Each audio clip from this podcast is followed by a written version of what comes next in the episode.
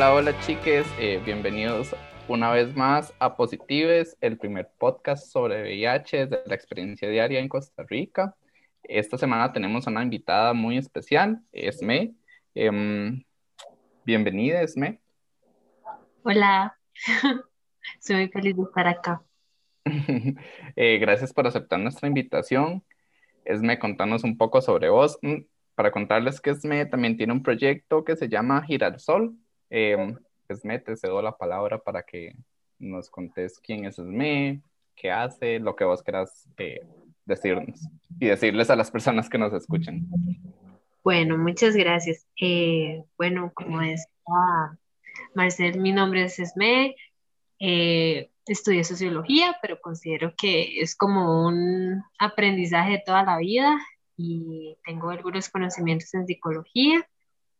Em, además, soy feminista, ¿verdad? Eh, creo en la pluralidad de feminismos, ¿verdad? Y ojalá combinados con la teoría queer. y em, bueno, gesto actualmente un proyecto que se llama Gira el Sol, que es una escuela de autoconocimiento donde, bueno, investigamos en comunidad temas que tienen que ver con las afectividades, el amor, las emociones, etcétera, ¿verdad? Para, eh, bueno, prevenir eh, la violencia en las relaciones, más que todo. No es un espacio terapéutico, sino que es un espacio de diálogo, de pregunta y demás, donde hay ciertas clases libres y otras que no. Y bueno, se hace desde el arte y la corporalidad.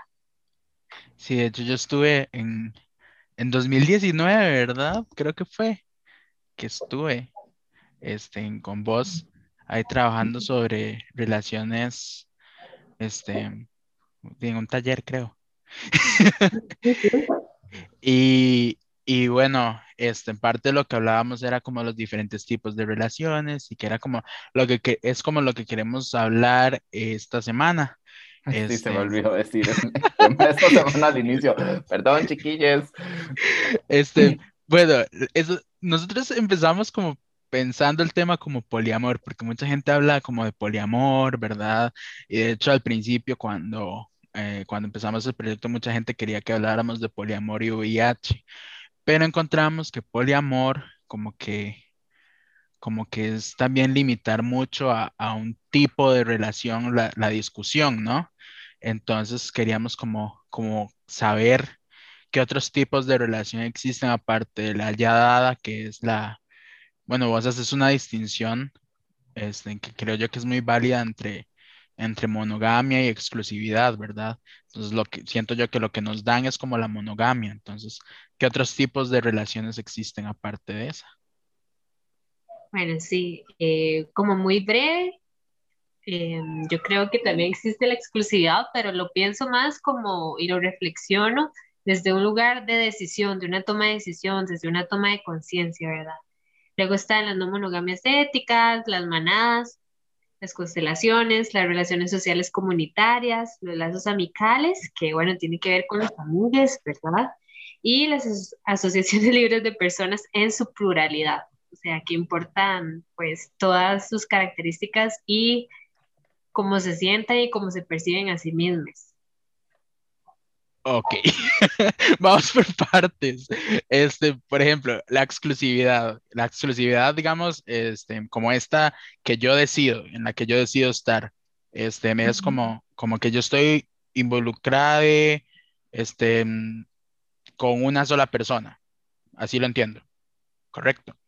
Ajá, sí, yo, bueno, antes de decir cualquier cosa, quiero decir que estoy hablando desde mi, lugar de enunciación, mi experiencia, mi saber, y que esto no es dado, ¿verdad? Así como la regla, no sirve que lo tiren en la basura y lo otro, pues se lo dejan, o sea, invitar a lo crítico, eso me gusta mucho.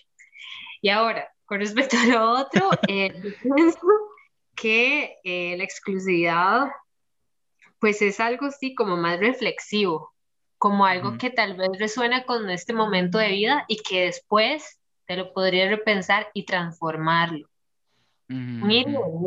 Así lo pienso yo. Ah, ok. Sí, es que eh, me, digamos, como vos decís, es como, como algo que vos hablas desde, desde, tu experiencia, desde lo que vos vivís, ¿verdad? Porque, por ejemplo, hay otras personas este, que se definen como poliamorosas, ¿verdad? Está, es como este otro lado, este, que también es válido, ¿verdad? Una forma de relacionarse, que hablan de monogamia ética, ¿verdad? Que es como todo esto de, de ya de ya este, decidir involucrarse exclusivamente con una persona, este, y tomar en cuenta comunicación y todo eso son como distintas formas de llamar a las relaciones y distintos tipos de acuerdos que igual son válidos, ¿verdad? Eso es lo que quiero decir en este momento. Ajá. También, digamos, la forma en que yo lo veo, por ejemplo, hay personas poliamorosas que pueden decidir eh, o estar solas o exclusivas en un periodo de su vida. Entonces, para mí, de ahí, desde donde yo parto, nace una exclusividad y no dejan de ser poliamorosos, ¿verdad? Sí, es como, como todo, es muy rico porque es como, son muchos conceptos, pero de un pronto a otro son como, es rico porque vos puedes definir a partir de lo que vos querás y entendás. Vos hablabas de constelaciones, ¿cuáles son ese tipo de, de relación? Es que suena lindo. Em, digamos, todo esto que mencionabas son como, sí, como una sombrilla de posibilidades, ¿verdad? Como no encerrarnos en una sola, sino que ir viendo qué nos funciona, qué nos gusta y cómo nos sentimos. Las constelaciones también tienen que ver con eso, ¿verdad? Como, como una persona que tiene diferentes vínculos, ¿verdad? Y que no necesariamente tienen que ser sexoafectivos, sino que también puede ser el vínculo que tiene en su comunidad, el vínculo que tiene en su manada, o si cree en la familia, el vínculo que tiene en la familia, o sea, como que todos importan. Y son como, soy como yo, sí, como, como yo estoy en, una parte, digamos que en el centro, y ahí salen como, como otras, otros vínculos, y esos vínculos se unen con otros, y así va creciendo como redes, sí, solamente que no se basa solamente en vos, sino que no hay como, tal vez yo no lo vería como un centro, sino como un tejido. Ah, ok. De hecho, a veces a, a uno se le olvida como que las relaciones, como misma dijiste, no solo tienen que ver con las relaciones sexoafectivas que, que tenemos a lo largo de nuestra vida, sino también como estas relaciones que hacemos con, con los vecinos, con con las familias, eh, eh, con los amigues, con gente incluso con las que uno trabaja eh, en ciertos proyectos, en el ámbito laboral, e incluso hasta con los mismos profesores, que, que es como, como algo que como seres humanos a veces se nos olvida que eso también son un tipo de relación que se genera y que se aprende también. Bueno, creo yo. Sí, más con los profes, digamos que, también tienen que aprender a querer bien a los estudiantes, ¿verdad? Y también eh, estoy sumamente de acuerdo y le agrego eh, a lo no humano, ¿verdad? Que también pueden ser nuestras mascotas o no mascotas, ¿verdad? A los que hablan como con sus mascotas o a los animales, ¿verdad?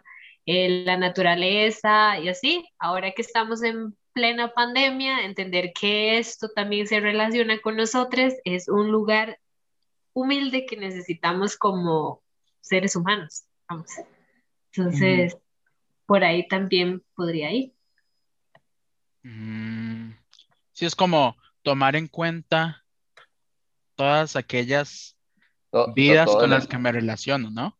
Es como todo el entorno en el que uno se, se involucra, pues.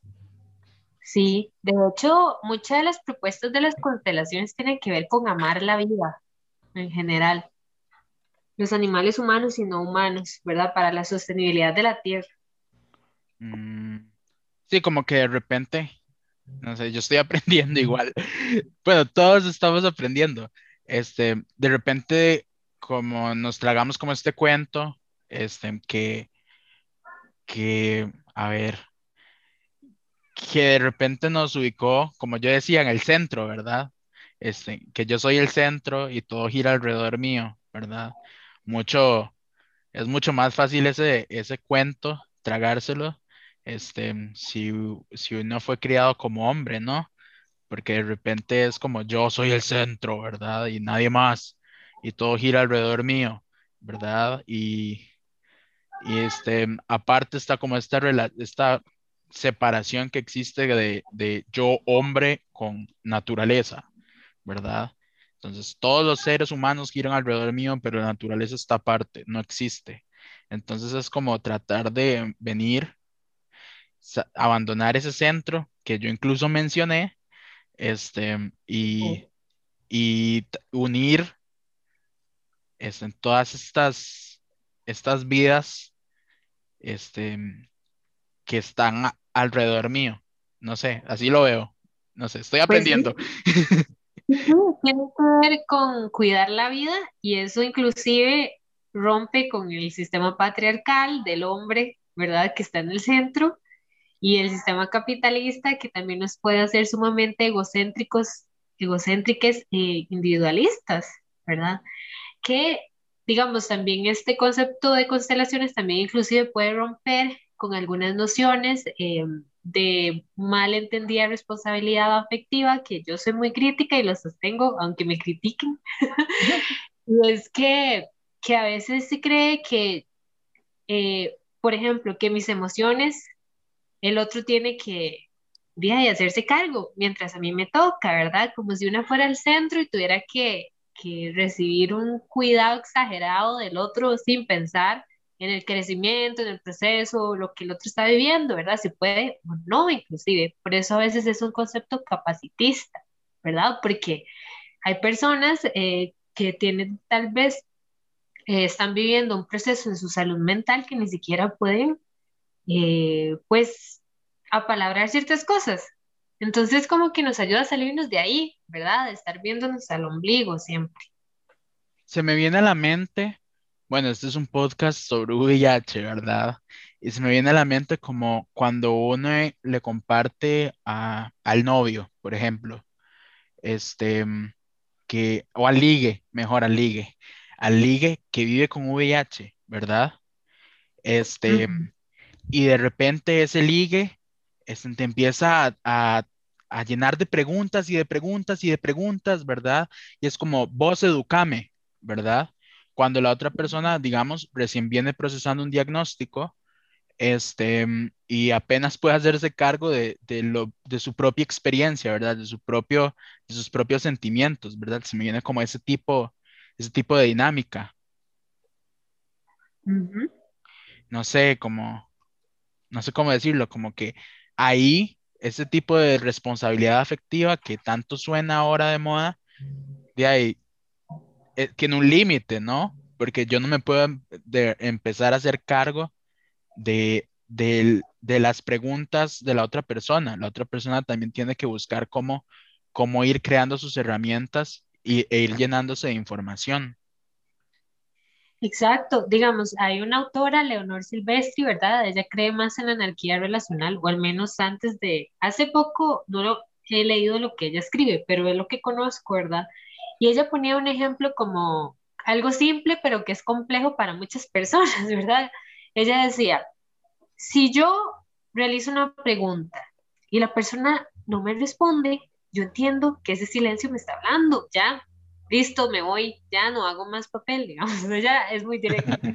Entonces, eh, ella dice, o sea, ella es como directa y también es así como, si es muy falla, ¿verdad? Entonces luego ella dice, pero entonces viene el otro y que dice, ay, mi responsabilidad afectiva y se pone como a llorar y empieza a hacer un mundo y luego me quema en redes sociales, ¿verdad? Entonces la madre lo ponía así. Y, y de pronto ella hace un análisis del sistema patriarcal eh, capitalista, ¿verdad? Globalizado en aquel momento antes de la pandemia y ella decía, de ahí, es que nos están haciendo como llorones, digamos, así como que suavecitos, como que con cualquier cosa ya todo nos lastima.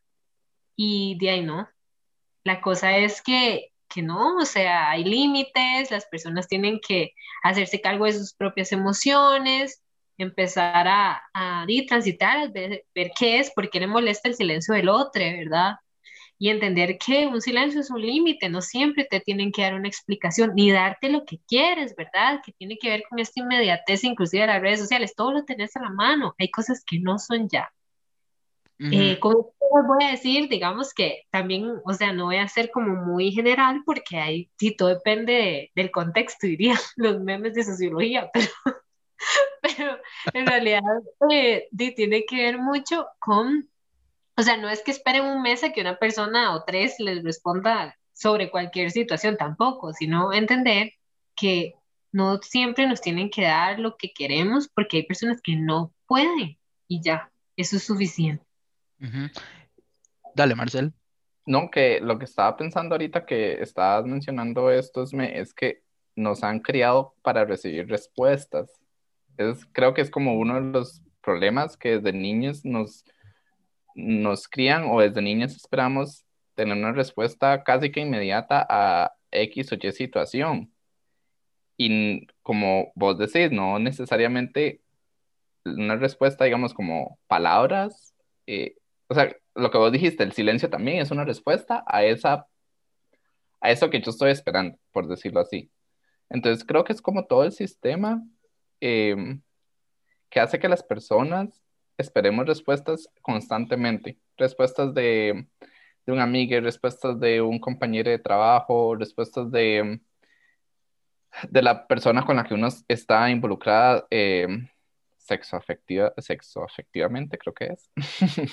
o como dijimos, como dijimos al inicio, con, desde cualquier tipo de relación. Sí, yo, yo también coincido con eso. E igual forma, digamos, em, yo no voy a decir que yo he pensado esto siempre, digamos, hubo un momento en que yo también me apuntaba a quemar si no me respondía, ¿verdad? O sea, también soy humana y así. Lo, solo que hubo un momento en que yo tuve que frenar, porque eso las, la lastima más a una, hay que ser honesta, digamos, como estar, ponerse una misma, por ejemplo, a esperar tres meses una respuesta de alguien, digamos, que tal vez el otro ni siquiera está pensando eso, no puede, o más bien mi espera le va a doler más, o sea, va a sentir presión. Entonces, sí, yo lo he pensado mucho en darle la vuelta a la responsabilidad emocional, o sea, preguntarme yo, bueno, si ya no me respondió, lo entiendo como que ya no, digamos, ya para ahora, para mí es un poco más fácil, pero decir, de ahí, yo quiero esperar, no, bueno, chao, ya, o sea, sin que la relación sea tan líquida, tal vez porque, bueno, a veces eh, esos chavos, ¿verdad? Son como estar consumiendo gente, sino que entender que tal vez no hay como una compatibilidad de momentos y hacerme cargo yo misma de mi propio proceso y estar donde me siento yo bien, siendo yo la que me pongo en el lugar donde quiero estar. Eso me parece un poco más maduro emocionalmente.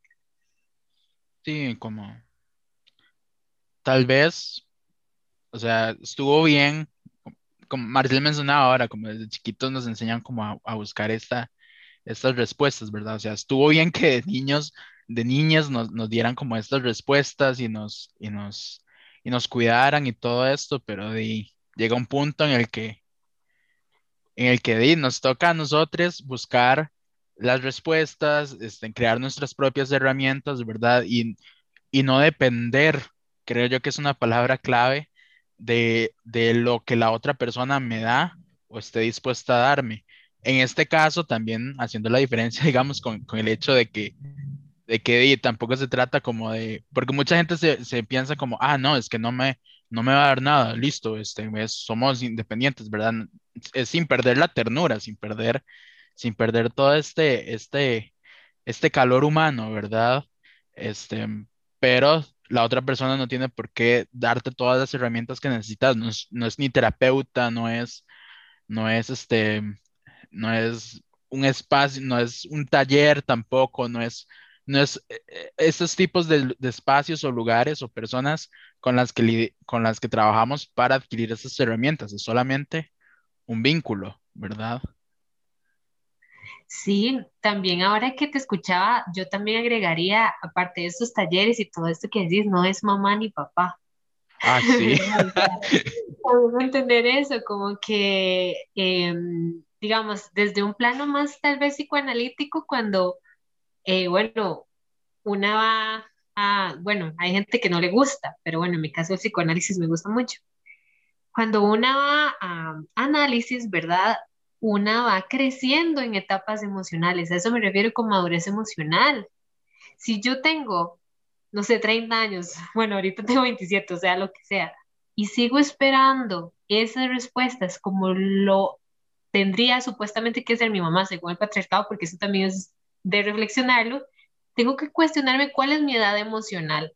Y si mi edad emocional es la de seguir esperando como un niño, ¿quién, ¿a quién se le devuelve la responsabilidad? A mí.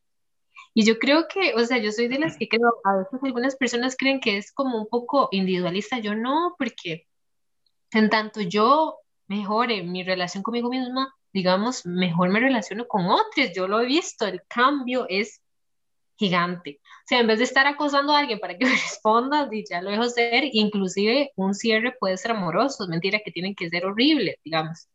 Más bien es como ir desaprendiendo. Y el sistema lo que hace es que no crezcamos. Y eso es algo importante que quiero hacer énfasis, que no crezcamos emocionalmente.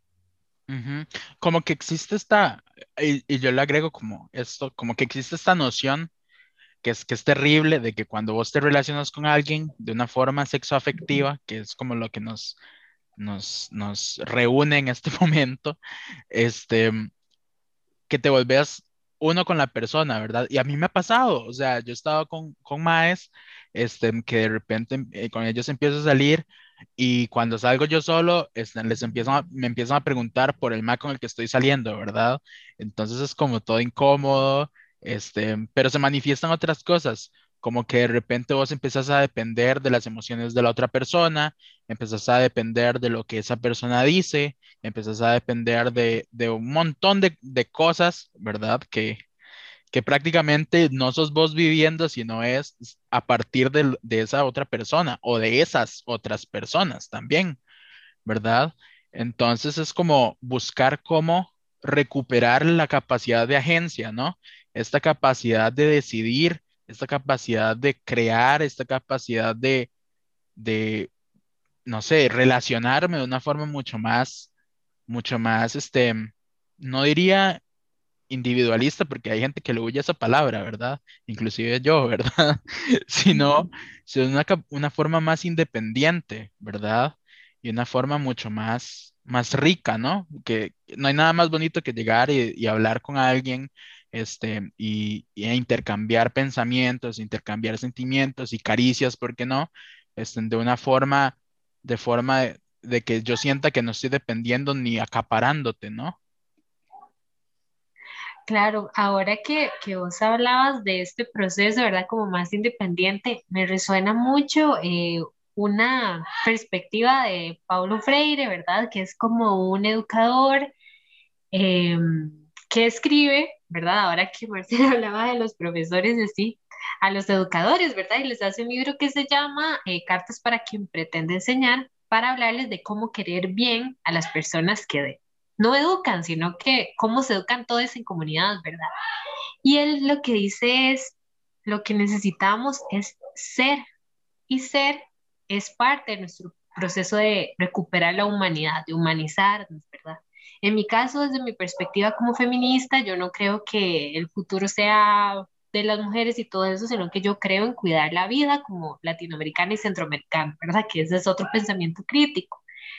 Y desde ese lugar que a mí me convoca, ¿verdad? me gusta la sociología, la psicología y la teología, eh, yo pienso que las relaciones son un rico espacio, inclusive, para poder crecer esa parte interior, para ser y para fomentar el proceso de individuación, que es muy diferente a la individualidad, ¿verdad? La individuación es cuando usted logra ser usted.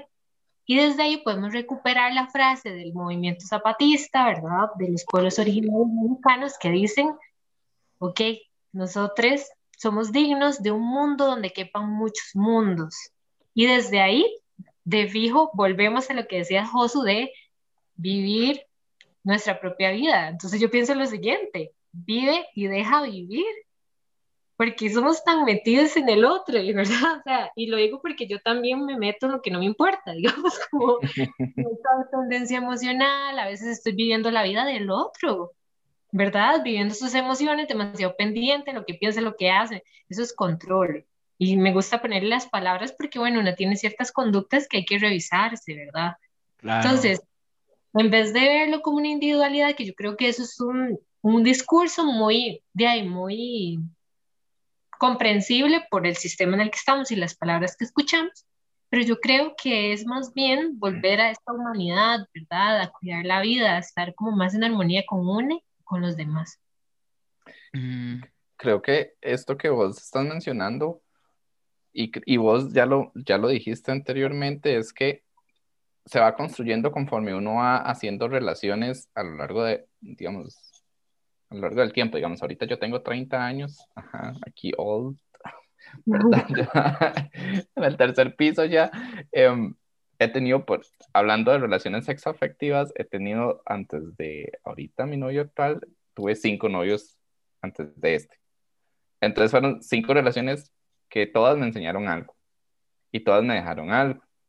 Y como la última persona antes de Diego, yo ahí yo como que ya uno, se uno nunca se termina como de conocer al 100%, creo, pero como que ya ahí uno dice, digamos, después de esa última relación, yo dije, ya sé qué es lo que realmente busco en una persona, o ya sé qué es lo que yo quiero eh, dar y que me den, si es correcto decirlo así, em, en una relación sexoafectiva.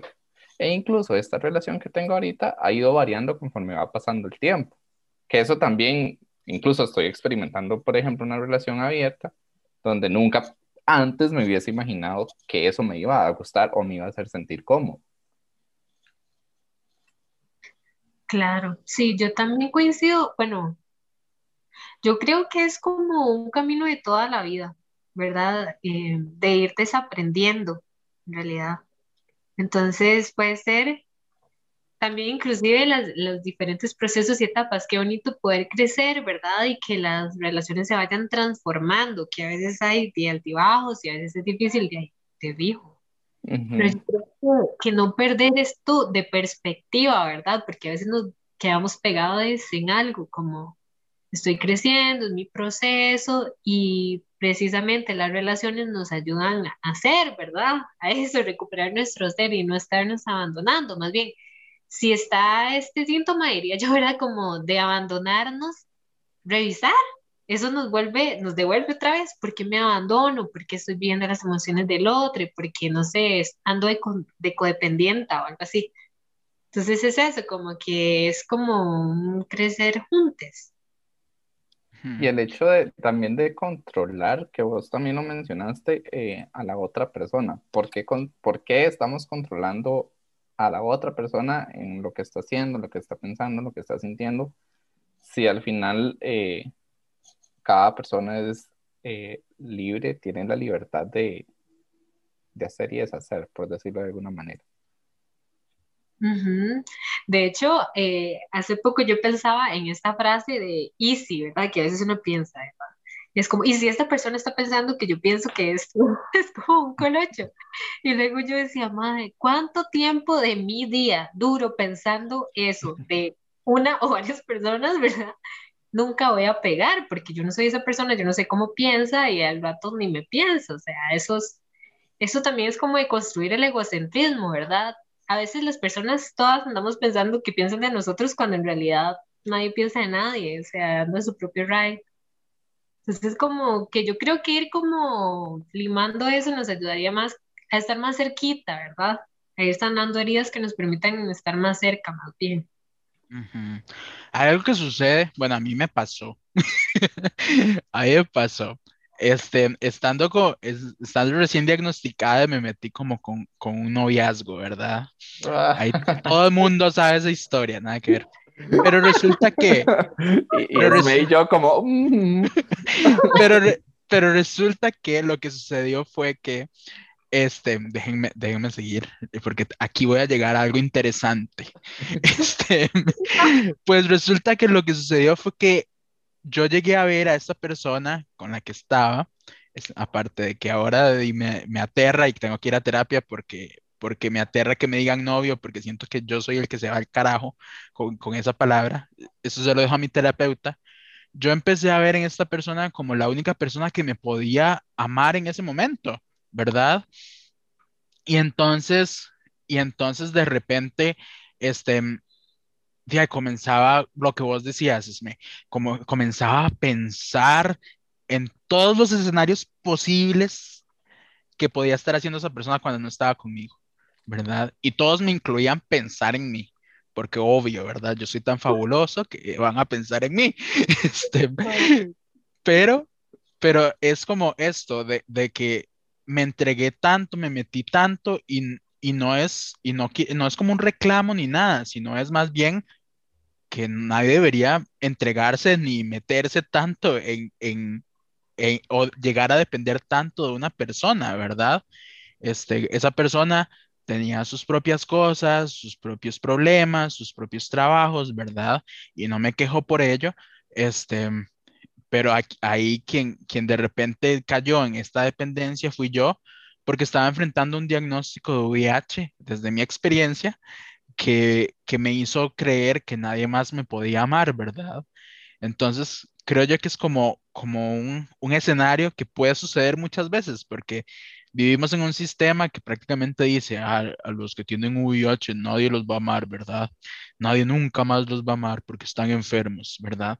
Cosa que es mentira, este, pero, pero es, cuesta mucho salirse como de, de ese, de ese escenario mental, y salirse de ese cuento tan terrible, este, cuando uno está conociendo a alguien, ¿verdad? Y está enfrentando un diagnóstico muy reciente.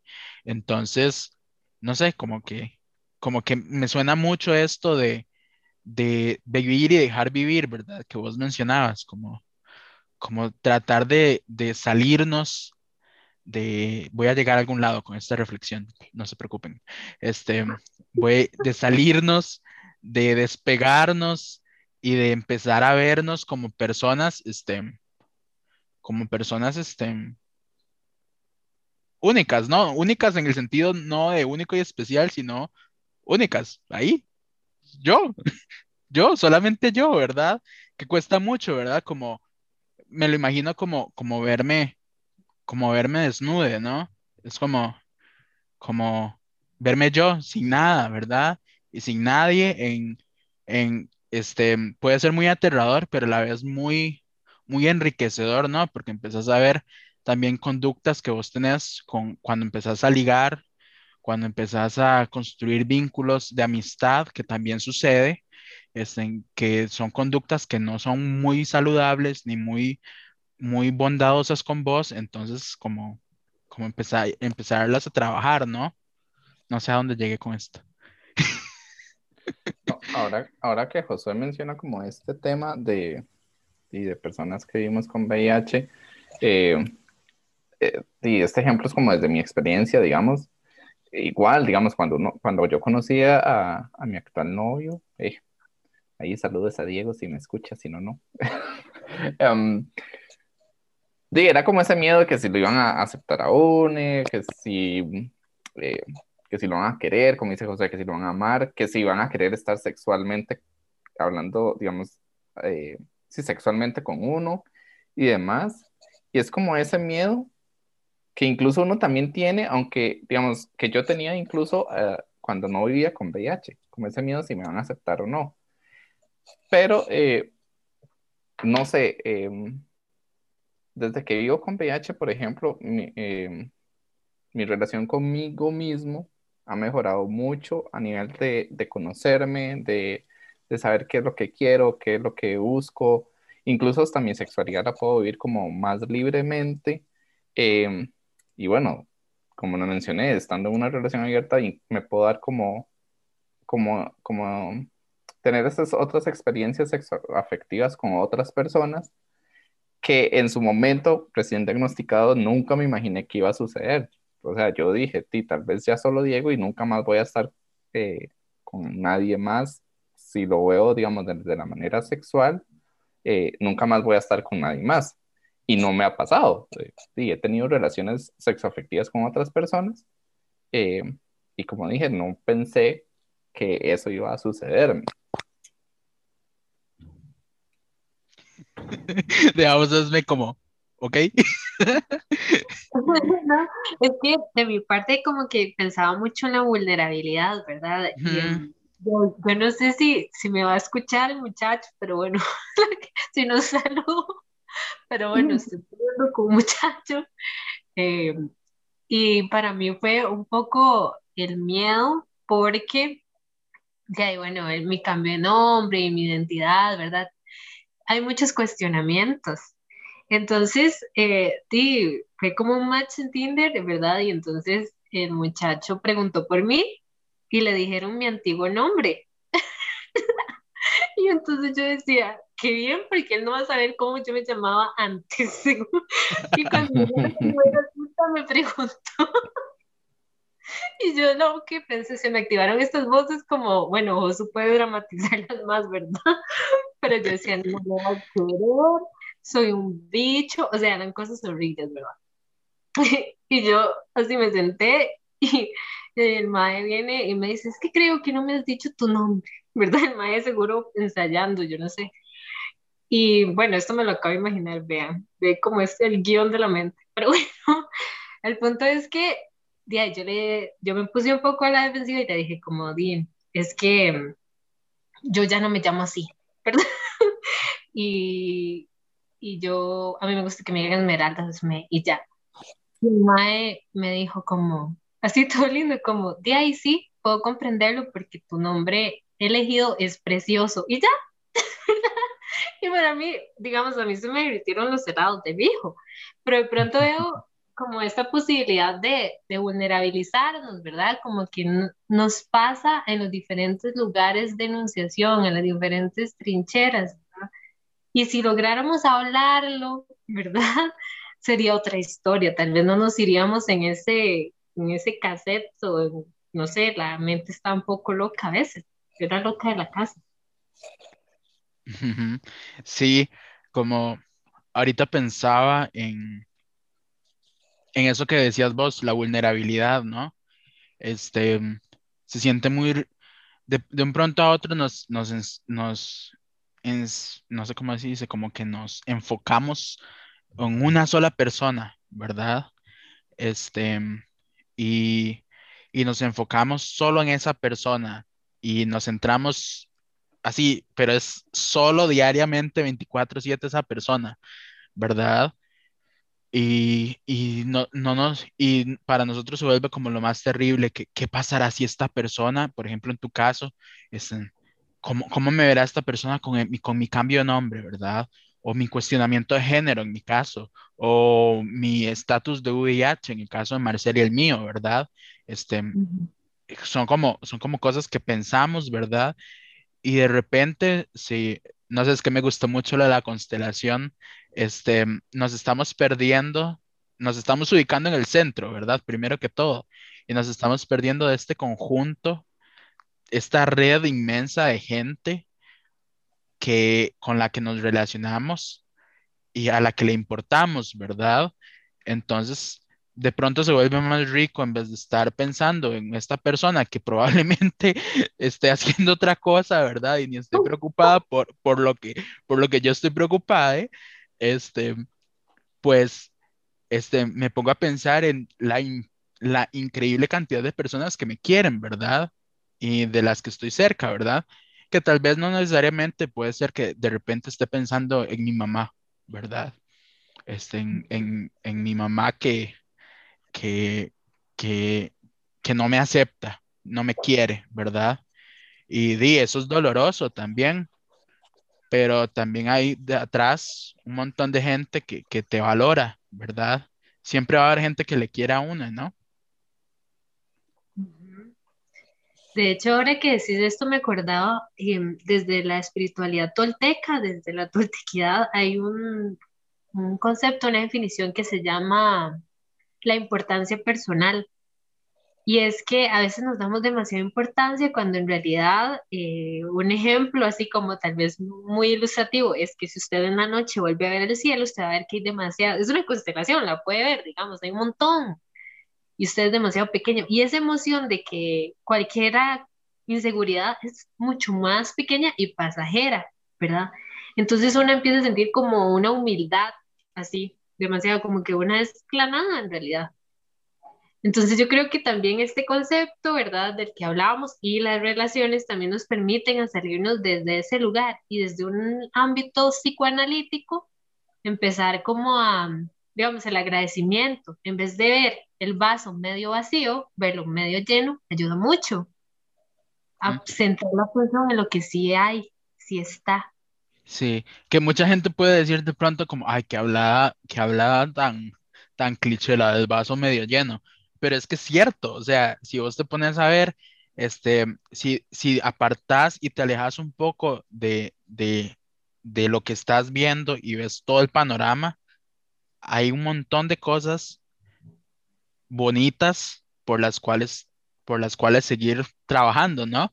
Y esto es como, como una invitación a las personas que nos escuchan también a, no solo a, empezar y cambiar, cambiar el chip, como diría alguien, de, ver el vaso medio lleno, sino también hacernos cargo de, de las cosas feas que tenemos, ¿verdad? Digámosles feas, ¿verdad?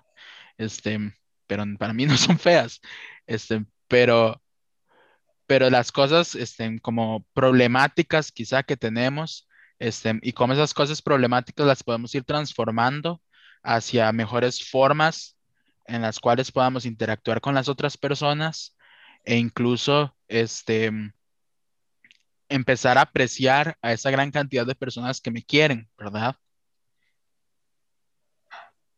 Sí. Nos quedamos sin palabras. No, esto que estás diciendo, José, se me viene como un ejemplo así como, no sé si es básico la palabra, no básico de, eh, sino como un ejemplo como que, que, cala siempre es, eh, por ejemplo, la relación del ser humano con la naturaleza. Aquí ya me entra como mi, mi, mi, mi lado ecologista y demás, ¿verdad? Pero digamos, uno como ser humano, si trata bien a la naturaleza, eso quiere decir que no bota como basura, que trata de hacer eh, el consumo responsable y consciente, recicla y demás, la naturaleza es agradecida como tal.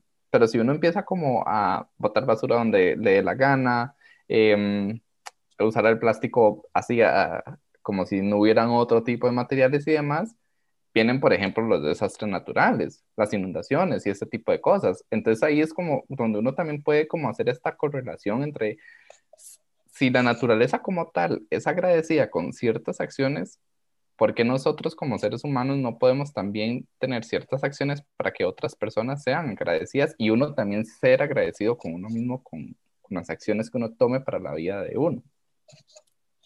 Wow, Marcel, qué denso. Pero sí. De hecho, eso que decía Marcel me recuerda a Bandana Shiva, ¿verdad? Que es una feminista ecologista que ella lucha por la soberanía alimentaria y de las semillas. Ella lo que dice es que siempre. Dale a ese tema, me que yo me motivo. o sea, dice como que siempre que cuidemos la naturaleza, la naturaleza nos va a devolver buena compañía. Eh, sí. Exactamente, exactamente. y creo que en las relaciones personales, eh, eso funciona de igual forma.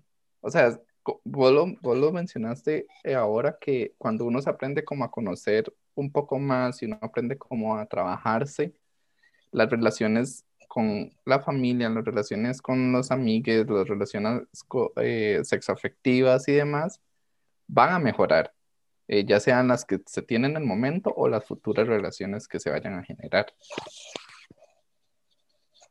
Wow. es que, es, que es, es, demasiado, o sea, si uno se pone a ver, es demasiado denso pero es demasiado rico, como, el, como cuando uno agarra, no sé, una fruta muy jugosa, no sé, así me lo imagino.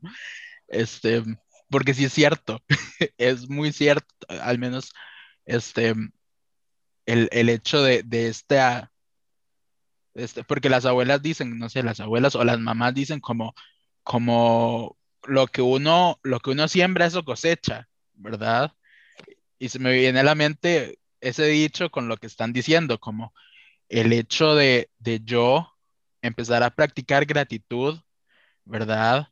Y empezar a, hacerme cargo de las cosas que, tengo problemáticas, este, y a tomar agencia y todo esto, este, empiezo a, empiezo también a sembrar, ¿verdad?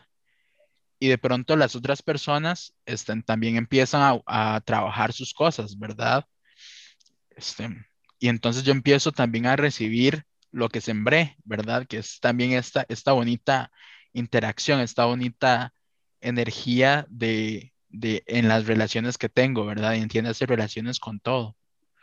De, hecho, eh, poniendo como en contexto del podcast, a pesar de que todos los eh, de todas las personas manejamos de diferente manera el diagnóstico de, de seropositividad.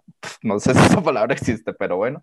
Em, cuando uno empieza como a procesar ese diagnóstico de ser una persona VIH positiva, empieza como a amarse, incluso teniendo VIH, em, empieza a conocer más su cuerpo, empieza a conocer más eh, su manera de ser, los filtros que se generan a raíz de vivir con VIH son increíbles y lo digo desde, la, desde mi experiencia. Filtré demasiado las personas que están en mi vida y las que ya no están fue por algo, digamos.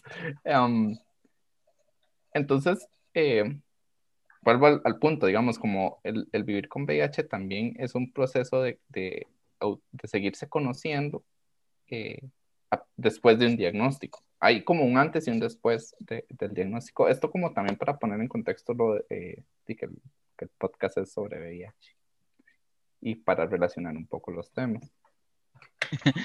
que igual es importante, o sea, este, muchas veces se habla de estos temas este, sobre relaciones, sobre relaciones éticas, ¿verdad? Este, y, y de repente quedamos con ese, con ese sinsabor de que no, no se habla nada sobre VIH relacionado con este tema.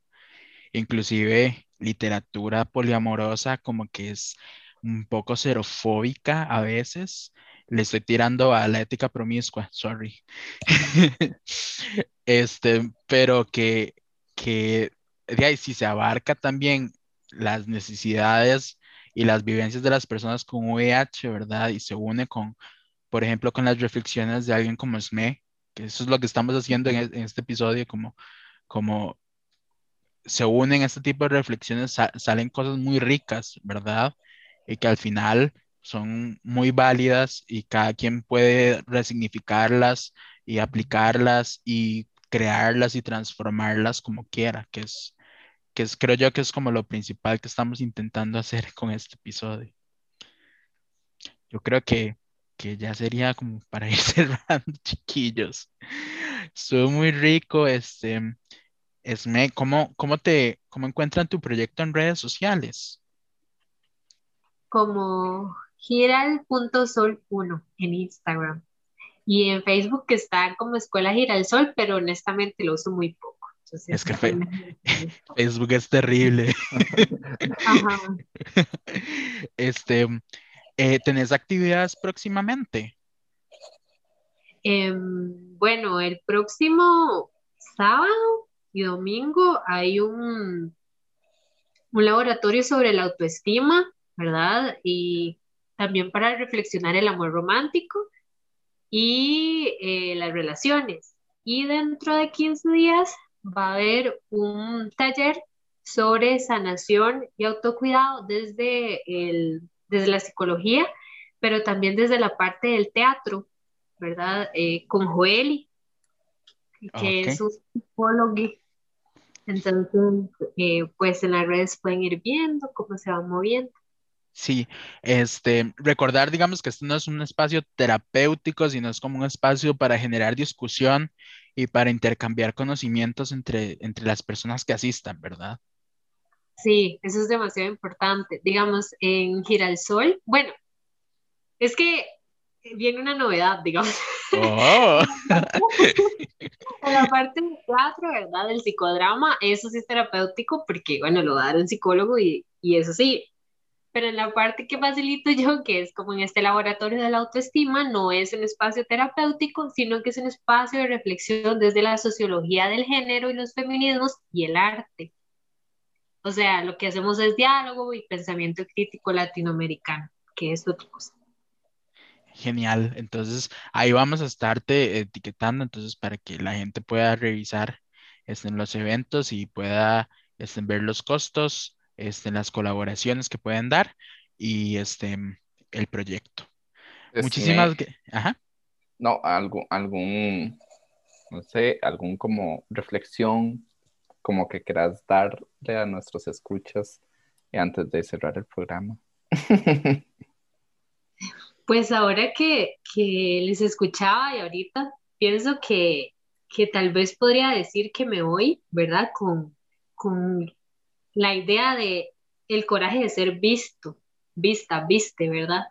Como que tal vez esa sería la evolución que yo dejaría en el espacio, como que ojalá todos, independientemente de nuestras inseguridades y angustias o nuestras potencias también y nuestras alegrías, ojalá nos dejemos ver. Y eso sería. Qué lindo. Perfecto, corazón. bueno, muchísimas gracias por, por aceptar la invitación y digamos, si en algún momento querés como este, volver, este, solo nos decís, los micrófonos siempre están abiertos. Muchas gracias. Dale, Marcel, cierra. Bueno, gracias Esme por de nuevo por aceptar la invitación. Eh, ahí te vamos a estar como etiquetando tanto tu, eh, tu proyecto como de tu perfil si nos das el, permiso. Y a nuestros escuchas, eh, muchísimas gracias por seguir apoyando Positivos. Es un trabajo con mucho amor. Ya casi 50 episodios, ¿eh? 50 episodios hablando de SIDA para los que decían que no era posible, todo que no había nadie que dijo eso, pero quería sonar intrigosa. Entonces, muchísimas gracias por escucharnos y hasta la próxima. Chao.